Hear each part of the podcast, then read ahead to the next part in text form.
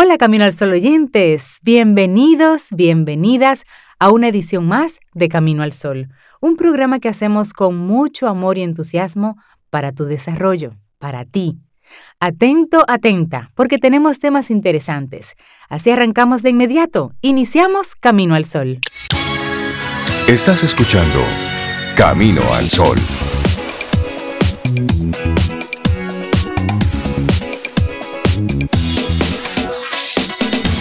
Buenos días, Cintia Ortiz, Obeida Ramírez y a todos nuestros amigos Camino al Sol oyentes. Muy buen día. Muy buen día. Buenos días. Buenos días, Cintia, Rey, La Orilla y nuestros amigos que ya están con nosotros. ¿Cómo les amanece este día, 27 de agosto? Muy bien, Sobe, ¿y a ti? Bien, muy bien también. Qué bueno. Muy bien. Rey, Laura. Nuestro programa. Bueno, esperamos que nuestros amigos Camino al Sol oyentes, esos que cada día están ahí temprano conectando con nosotros, hayan tenido un buen descanso, hayan tenido un buen miércoles y tengan esa intención de tener un mejor jueves. Y agradecer todas, todos esos mensajes, todo ese apoyo que ya nos están dando eh, a través de de su manifestación en, en votos Premio y en likes Gardo. en los premios Gardo. premios Sí, Premio ya sé, ya Gardo.com. iba. Sí, y agradecer principalmente a los organizadores de, de Premios Gardo por incluirnos ahí dentro de, de la prenominación, que eso es lo que hay. El- por el momento estamos prenominados en las, en las categorías como programa de variedades en el Gran Santo Domingo.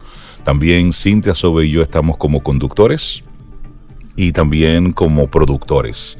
Así que muchísimas gracias. ¿Y cómo estamos participando en todo esto? Bueno, pues tú entras ahí y vas diciendo sí, me gusta y quiero que esta gente sean de los nominados. Sí, el paso Entra se hace a través de votos. Todo eso. No sabe, sí, ¿verdad? sí, sí.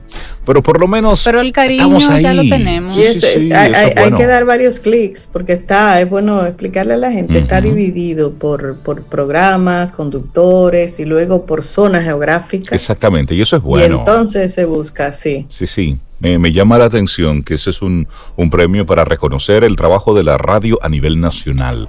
Por eso son muchos Sí. los renglones, son muchas las... las Los programas y las personas. Sí, Y las- eso las es bueno y eso es inclusión, las categorías. Eso es inclusión. es. Así, Así que es, sí. felicitar a Arbelo por ese trabajo que está haciendo, por visualizar un poco o visibilizar un poco el trabajo que se está haciendo desde la radio. Así Y que nuestro tema del día. programa. Sí, Conversemos sobre ¿cuándo nuestro tema. ¿Y cómo nos merecemos algo? Porque yo me lo merezco. ¿Cuánta gente hemos escuchado con esa, con esa expresión? Sí, Porque sí. yo Ese es me el lo tema merezco. del día. ¿Cuándo y cómo Mm. nos merecemos algo? Y luego te hacemos una pregunta, Sobe. Ajá. Y buena esta pregunta porque salió de un camino solo oyente. Acuérdense que ellos son compro- coproductores, Coproductores sí, del programa. Y la pregunta interesantísima, ¿qué significa para ti merecer? Eso es ¿Qué bueno para reflexionar. Yo te confieso como que no me había detenido a pensar, ¿qué significa para mí merecer? Porque yo me lo merezco. ¿En Porque serio? me- ¿Qué te mereces? ¿Y cómo te lo mereces? Es ¿Y una muy buena pregunta, ¿eh? ¿Por qué te lo mereces? Sí. Entonces, a todo esto te invitamos a nuestra actitud camino al sol. No a todo el mundo se le dice que sí. Piensa si lo merecen. Te repito nuestra actitud camino al sol de hoy. No a todo el mundo se le dice que sí. Piensa si se lo merece. Ahí te es muy abierto, eso es el, el cariño, la Claro. confianza. Y ahí Entonces- te compartimos lo que es nuestra línea de pensamiento durante estas próximas dos horas. En Camino al Sol, la reflexión del día.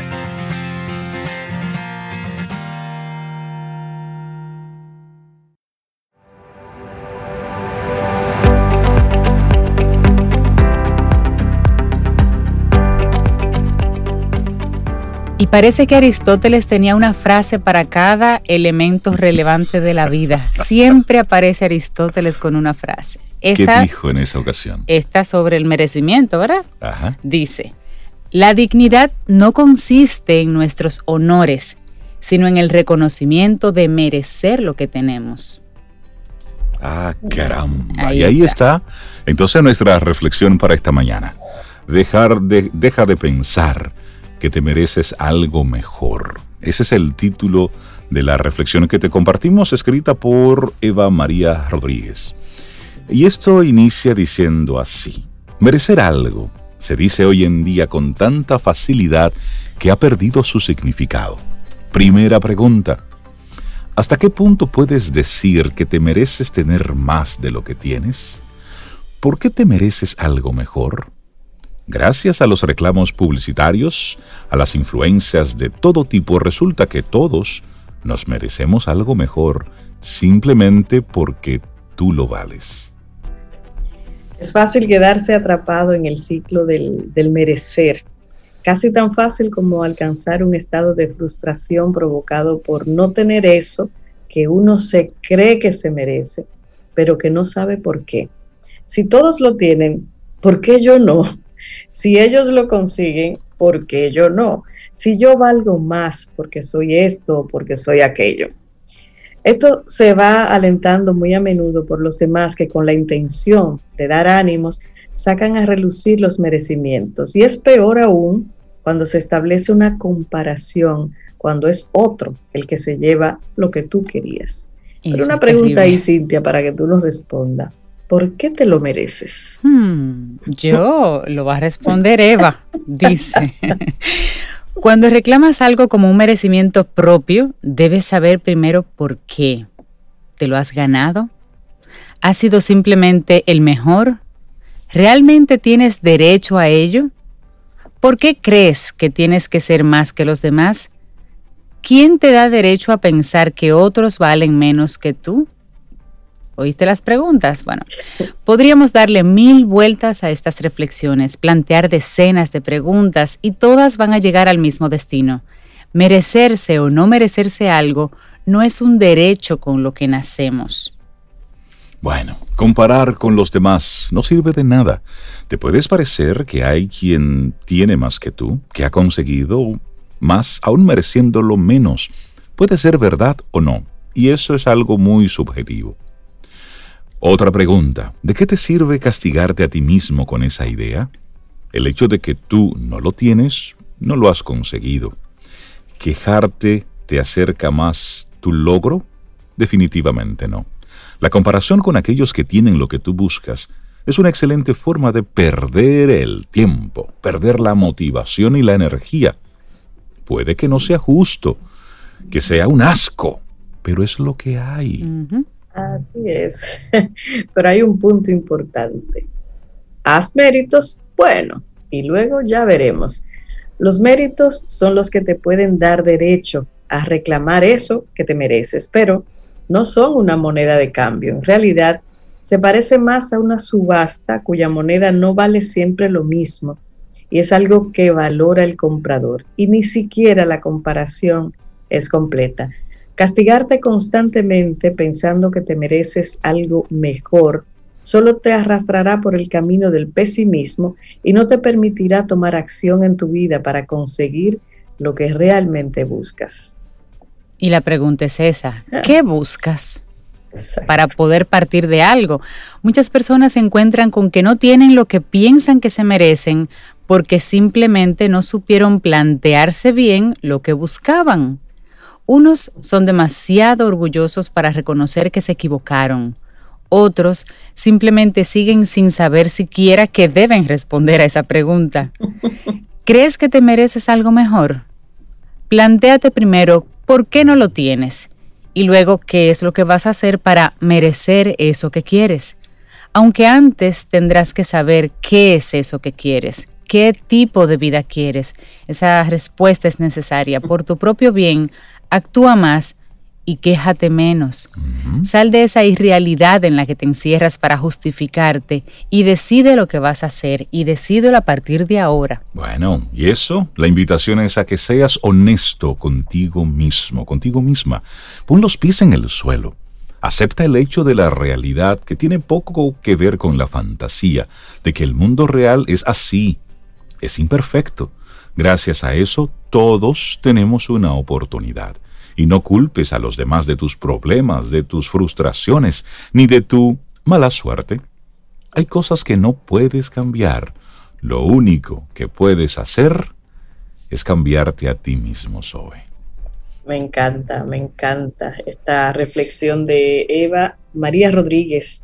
Ella tiene diplomada en Magisterio de la Universidad de Salamanca y profesora superior de música.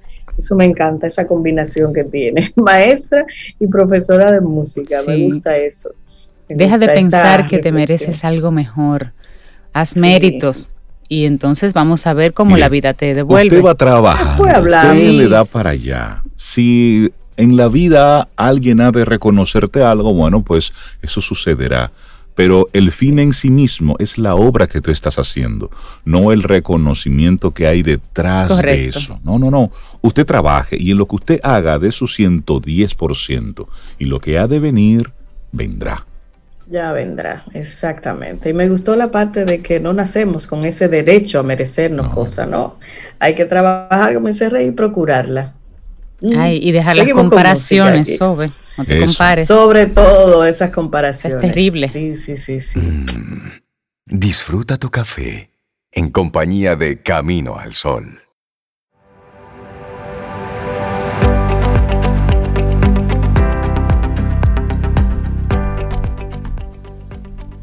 Cada uno merece ser apreciado por lo que hace, no por lo que dicen de él. Píndaro. Ah, ese píndaro, caramba, sabía. Vamos avanzando, 7.40 minutos, es jueves y los jueves aquí en nuestro programa hablamos de cine, hablamos de actuación, pero no nosotros, que somos apenas unos reclutas en eso, no, aquí habla la autoridad en ese tema. Richard Douglas, con su opinión muy personal. Richard, buen día, ¿cómo estás? Buen día chicos, ¿cómo les va? ¿Cómo están todos los caminos al sol oyente? Y ustedes, sobre todo. Muy bien, están bien. Siguiendo tu espacio. El, bien de Sobeida no me gustó. ¿Que no le gustó qué? El bien tuyo. Repítelo, como repítelo. Un bien forzado, como un bien forzado. Ah, no, no, no, no, no. Yo estoy súper bien. Estoy muy bien. No, no, y, y se te nota además. Sí, gracias, gracias. Hoy Qué bueno volver a escucharlos, qué bueno poder eh, tener este espacio, esta vez y todas las veces, y esta vez ahora gracias al, al apoyo del grupo CCN, para poder decirles cuáles son mis opiniones personales respecto a las actuaciones más recientes que nos ofrece el cine, sobre todo nuestras plataformas gratuitas como son, como en este caso, la plataforma de Netflix.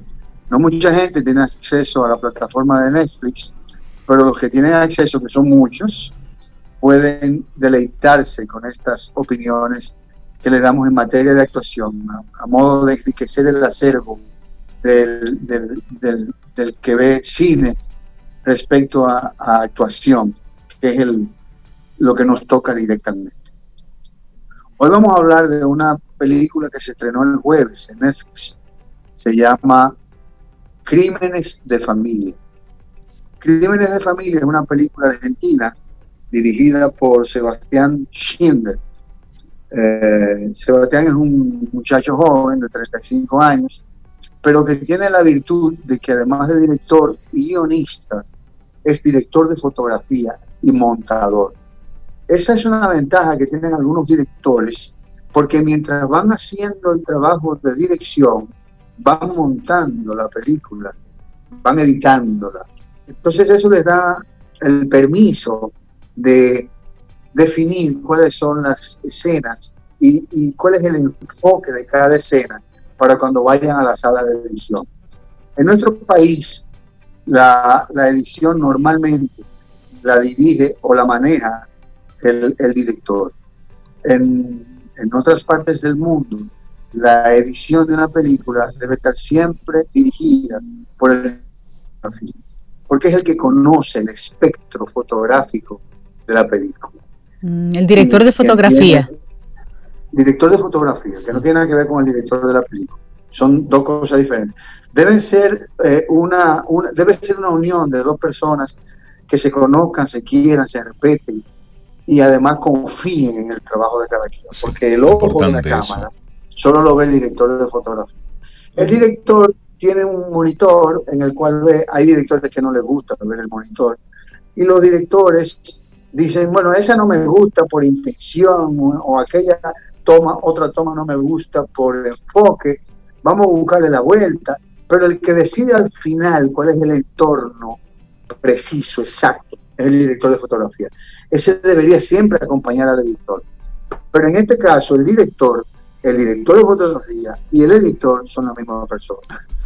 Tamaño reto ahí. Eso es una ventaja. Esa ventaja la tuvimos aquí cuando hicimos Veneno, porque eh, eh, el, director de Veneno, Cabaret Blanchard, era director y también era el editor. Entonces tuvimos esa ventaja en, en, Veneno. Esa es una ventaja que deberíamos tener siempre en cada montaje de una película, pero a veces hay un celo profesional de que es mi película y yo quiero editarla, quiero televisión, yo, yo sé lo que quiero. Sí, sí. Esas cosas se van a curar con el tiempo. Por suerte somos muy nuevos en la, en la industria y ya iremos creciendo y llegará el momento en que va a ser diferente.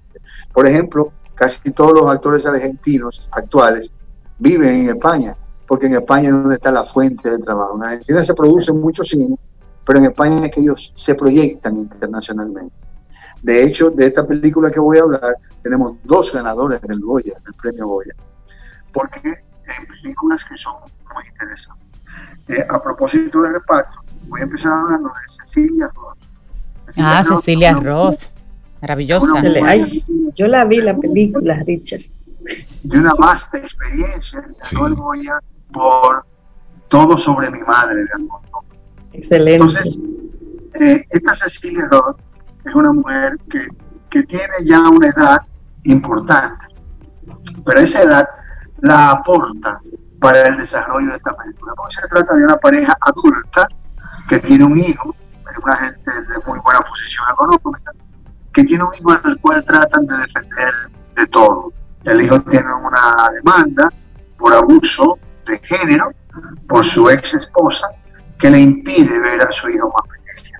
Y él maneja toda esta intriga eh, personal, matrimonial, con el apoyo de los padres para que los padres lo ayuden a, a salir de la cárcel. Y su mamá se empeña en que su hijo no caiga en la cárcel el, el, tema de la película es un tema que el propio Snyder eh, define como un tema que le gusta tratar porque es un tema que no tiene solución. Es el tema de las madres que hacen todo lo que tienen que hacer por defender a su hijo. Y son tres madres, en este caso Cecilia Roth, que hace la madre de este muchacho, la madre del hijo de Cecilia Roth y la madre que es la muchacha que hace, la muchacha del servicio en la casa de Cecilia, que tiene un conflicto materno, que no lo voy a decir porque es un spoiler importante para que ustedes vean el desarrollo de los hijos. Esta Cecilia se hace acompañar de Miguel Ángel Solá, otro gran actor argentino de mucha, de mucho fuste, de mucha, de mucha experiencia, que además maneja el tema con una rigurosidad actual que tú termines entendiendo, acá, porque este tipo está morido 24 horas. ¿Y qué clase de tipo es? Porque ese tipo siempre está bravo. Pero no, esa es su personalidad, es la personalidad del personaje, él la adopta y la hace propia, y la hace tan, tan creíble, tan convincente, que es lo que debe hacer un actor, que tú terminas entendiendo que tipo es una mujer. Pero realmente este es el papel del individuo. El papel del muchacho el, hijo de Cecilia Roth, lo hace Benjamín Amadeo, muchacho jovencito de apenas 25 años, que además es un gran músico argentino con, mucho éxito eh, musical, es compositor musical y, y esta vez hace de actor. Y hace una, tiene una, una participación que a mí particularmente me impresionó bastante porque eh, si hay algo que a mí me impresiona de los delincuentes es la facilidad que tienen para desdoblarse y hacerte creer que son como santos a la hora que le están haciendo un juicio. Entonces este muchacho te convence de que él está siendo culpado de manera injusta, hasta con lágrimas, cuando realmente es un desgraciadito. Entonces, eh, esa, esa capacidad de, de, dualizar la propia personalidad del personaje es impresionante en este trabajo que hace Benjamín Amadeo. Pero hay una joven que se llama Janina Ávila. Es una actriz natural. A veces somos muy eh, severos cuando calificamos una actuación natural, pero hay actuaciones naturales que son brillantes, que son muy buenas. En la República Dominicana podemos mencionar el caso de Dolores Helena, que se hizo como una muchacha que era realmente una muchacha de la vida fácil de Samaná. Y la usaron para eso, y eso hizo, y quedó muy bien. En otra eh, experiencia dominicana, yo tuve una película que se llamaba, se llamó, se llama eh, A orillas del mar, que también se usó un actor natural, muchacho pobre de, barrio que también vivía en Samaná, en un barrio pesquero de Samaná. A veces eh, esto funciona, esto da al traste con lo que tú andas buscando en materia de, visual de la película. Y no es malo. En este caso usaron a Yanina Ávila, que es justamente una muchacha eh, del servicio doméstico que trabaja en el servicio doméstico. Y en la película tiene el reto de representarse ella misma como servicio doméstico de la casa de Cecilia Roth, pero lo hace brillante. Capaz inclusive casi de transformarse, de, desconfigurarse físicamente para lograr eh, proyectar con el personaje lo que ella quería. Eh, es un trabajo de dirección muy arduo, muy profundo, porque es el director quien tiene que regir siempre las escenas, las tomas, las intenciones, las actuaciones, sobre todo cuando se trata de actores naturales. En este caso, la muchacha muy bien dispuesta, muy bien manejado desde el punto de vista actoral, pero muy bien dirigido. Esto es un trabajo que siempre el mérito lo tiene el director, porque es un trabajo de seguimiento permanente con el personaje y con el actor. En este caso, Janina Ávila hace el desarrollo perfecto del personaje y logra el efecto que se quiere con la trama de la película, que también fue escrita por Sebastián Schindler. Les recomiendo que no se la pierdan, Crímenes de Familia, en Netflix, si no tienen la plataforma, de un amigo el chance de meterse con su... Que le preste la clave. no se la pierdan porque es una excelente oportunidad de ver buenas actuaciones de manera gratuita en televisión, pero muy bien hecha, muy en estreno además. Sí, yo la vi, Richard, porque desde que yo vi el anuncio y vi a Cecilia Roth, que yo soy fan de Cecilia Roth, yo dije, tiene que ser buena y efectivamente es una excelente, excelente película que trata eh, temas que son casi cotidianos con uno, de una mamá, como decía Richard, unos padres que crían a un hijo travieso y le apoyan y le sacan de sus líos y eso se va complicando luego. Pero excelente. y un tema tan que nos toca tanto como el, el la, violencia de género. Claro, y, cómo, cómo, y cómo se refleja ahí que a veces las mismas mujeres somos en algunos momentos que, que apañamos a que promovemos que a veces promovemos. Sí, sí, sí. Richard Douglas con su opinión personal. Richard, muchísimas gracias. Y hoy fue Crímenes de Familia. Gracias. a ustedes, a toda la familia de Camino al Sol y a CCN por permitirnos llevar este segmento a través de ustedes.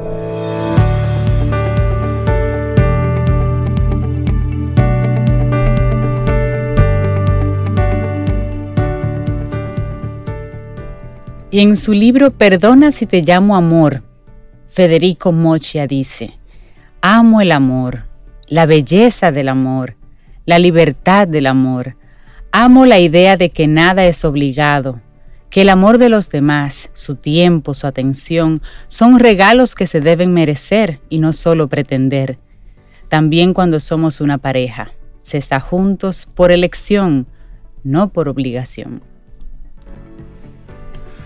Vamos avanzando, seguimos camino al sol. Ese señor tiene la boca llena de verdad. De sabiduría. sabiduría. La vida es elección constante, constante. El con quién estoy, lo que hago, son elecciones, a veces muy duras, muy fuertes, pero al final son decisiones. Y una pregunta, ¿Y qué hacemos con los objetivos? Ah, yo no sé, eso hay que preguntárselo a nuestra próxima invitada. Rosario Arostegui, ¿cómo estás? Bienvenida a Camino al Sol. Gracias, muy bien, porque hoy elegí estar aquí con ustedes porque me gusta estar en este espacio. Nos encanta tenerte. Buen día, qué alegría conversar contigo de nuevo. Los objetivos, Rosario, ¿qué hacemos con todos los objetivos planteados a principio de año? Los planes a mediano, a largo plazo que habíamos trazado. ¿Qué hacemos con todo eso? ¿Cómo les está yendo a ustedes con sus objetivos? Bueno, los cambiamos. En, medio de tuvimos que darle unos cuantos giros a algunas cosas. Hay otros que están ahí en pausa, pero hay unos giros que hemos tenido que dar. La pregunta es, ¿el giro más fuerte tiene que ver con el cómo o con la esencia del objetivo? No, en el cómo. En el, el giro, claro, claro. La esencia sigue. Sí, sí. Sí, entonces pues parte del cuestionamiento es porque efectivamente en estos días yo me he encontrado mucha gente que no, yo los planes que yo hice y el mapa de sueño aquel yo lo rompí. Sí, sí, ah, ¿Pero y por qué? No, pero no hay que romperlo. no hay que romperlo, exacto. O sea, eh, ahí viene el planteamiento y bueno, como me ha pasado, dije, bueno, vamos a compartir esta experiencia. Porque efectivamente, antes de romperlo, revisa ¿Qué fue lo que te planteaste y cuál es el propósito que hay detrás de ese objetivo? Sin entrar mucho en que ese objetivo, meta, indicador o qué. qué. nos trajo esta experiencia colectiva de pandemia?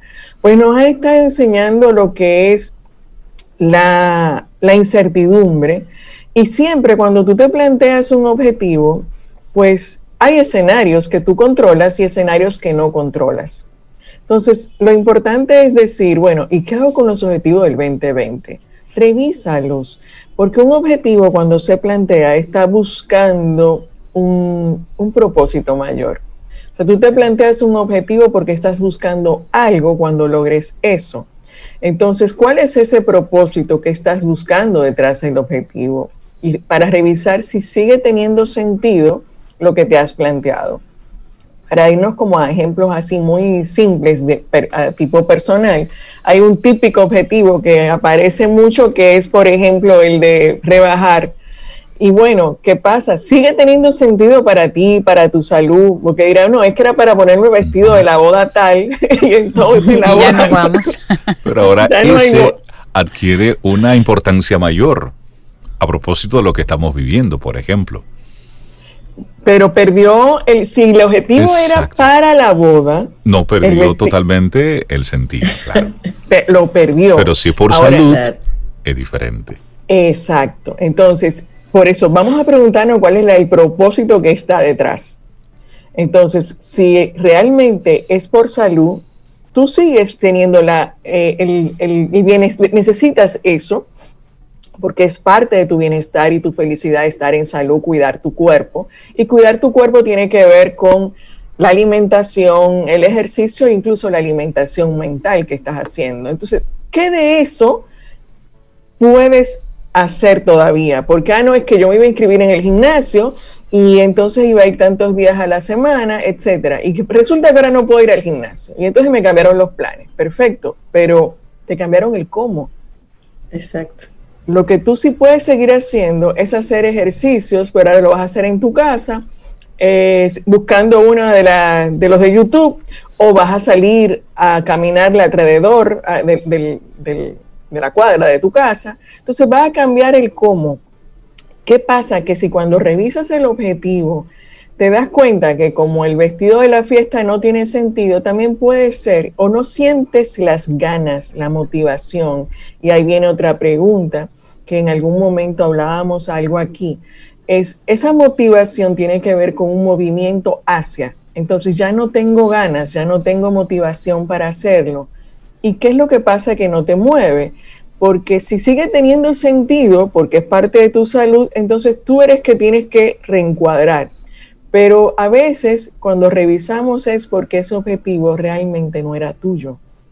Nunca te va a mover. Era el objetivo del otro porque te puso el otro con el cual tú no te identificas, pero como que suena bien que este año todo el mundo se ponga en la en los 10K. Y bueno, mi objetivo era los 10K porque el otro lo que lo había puesto, yo era parte de ese equipo, pero realmente no era mío.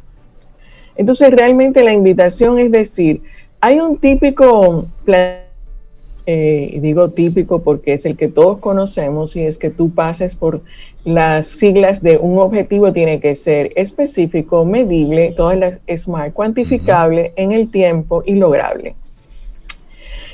Y eso nos lleva a, que, a, que, a crear un plan bien estructurado de qué hacer cada día para poderlo lograr. Eso tiene que ver con respuestas estructuradas de la mente que necesita razones y procesos bien estructurados. Cuando nos vienen y nos mueven la alfombra, nos están cuestionando el cómo y la importancia que tiene para ti. Entonces, ¿quién es que necesita que ese objetivo se logre?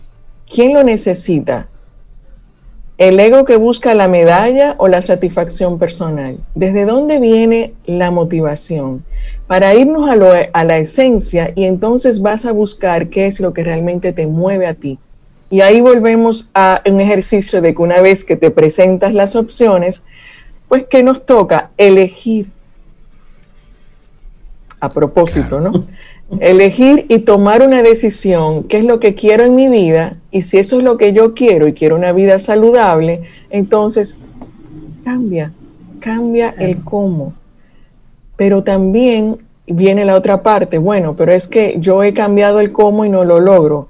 ¿Qué de ese cómo está en tus manos y cuál no? No está en tus manos que en el gimnasio, pero está en tus manos que encuentres otra forma de lograrlo. Estuve escuchando, Rosario, a propósito de este enfoque que tú estás planteando, cómo en algunas universidades bajó la cantidad de estudiantes que de manera habitual se inscribían para épocas específicas. Es decir, algunas personas decidieron no reinscribirse, no continuar, poner sus carreras en pausa, porque ante la incertidumbre, pues decidieron abstenerse. Otros, evidentemente, continuaron. Y eso también llama mucho a la, a la reflexión, porque lo que estamos viviendo y en lo que estamos viviendo, la vida no está en pausa.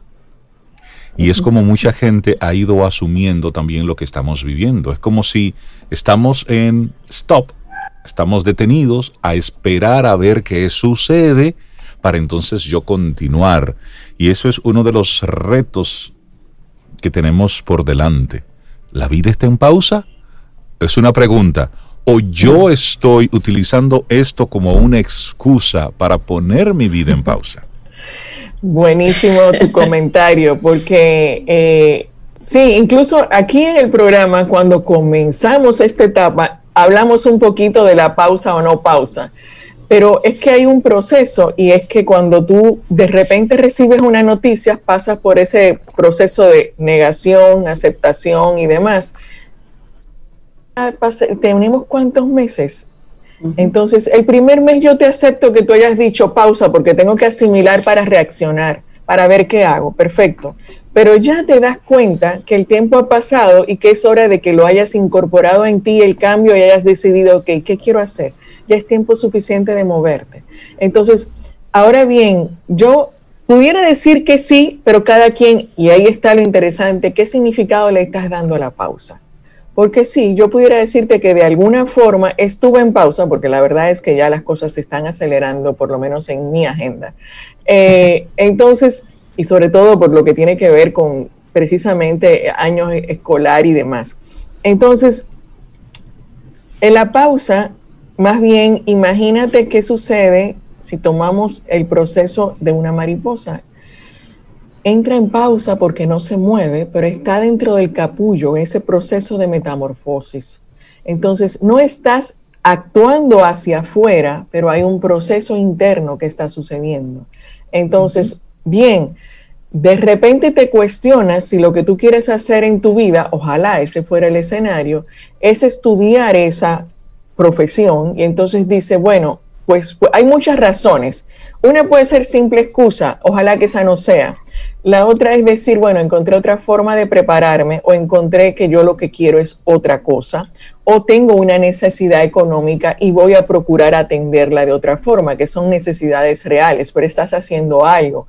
Porque sobre todo en esta pausa, eh, haciendo la, comparación, la metáfora de la mariposa, la preparación, hay tantas oportunidades de aprendizaje, tanto de desarrollo personal como para adquirir habilidades que te van a permitir estar mejor preparado, no para lo que venga, porque lo que venga no va a ser igual que antes, o sea, no es para volver a, sino es para crear lo que necesitas tú.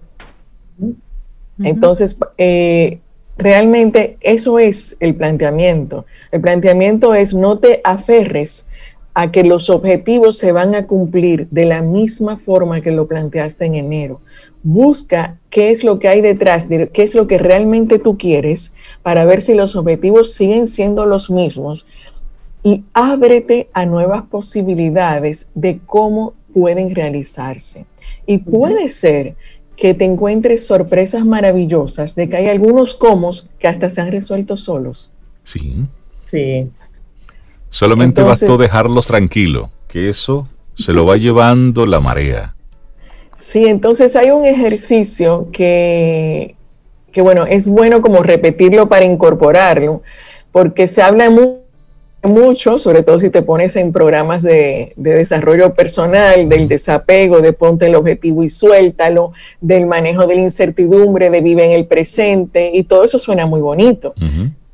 ¿Qué hemos hecho de todo eso ante este gran reto que tenemos? Porque de eso se trata precisamente. No es que pierdas de vista el objetivo, porque si de verdad es importante para ti, plantéatelo pero suelta un poco el cómo y atrévete a vivir la experiencia de aquí y el ahora, atento a que eso es lo que tú sientes que quieres, pero vamos a ver qué es lo que me presenta la vida del nuevo cómo para hacerlo. Y eso es soltar. Buena invitación. Eso es ser flexible y se necesita mucho en estos días. Y como tú dices, Rosario, ya las excusas por 30 días yo creo que caducaron. Yo creo que ya hay que ponerse a moverse y mirar opciones porque la vida sigue. Mientras estás vivo, la vida sigue, cambia, pero sigue. Ojo, y en esto es bueno destacar que la vida continúa de una manera diferente a como la conocíamos. Es decir, las medidas de seguridad debemos tomarla en cuenta. Todo aquello que hacemos debe tener un protocolo totalmente diferente. No es que lo que estaba ocurriendo ya dejó de suceder, no, eso está ahí. Es que incorporemos esa información nueva, ese hecho nuevo, lo incorporemos y entonces sigamos adelante. Totalmente, y buena la aclaración, porque tampoco yo estoy diciendo que invitemos, salgamos ahora a la calle olvidémonos de todo. No, es sencillamente que hay dos cosas que incorporar. Una tangible física, que tiene que ver con esas medidas de seguridad, y otra parte que tiene que ver con tu actitud de vida. Entonces, ¿qué estás eligiendo? ¿Estás eligiendo aprovechar esto como excusa?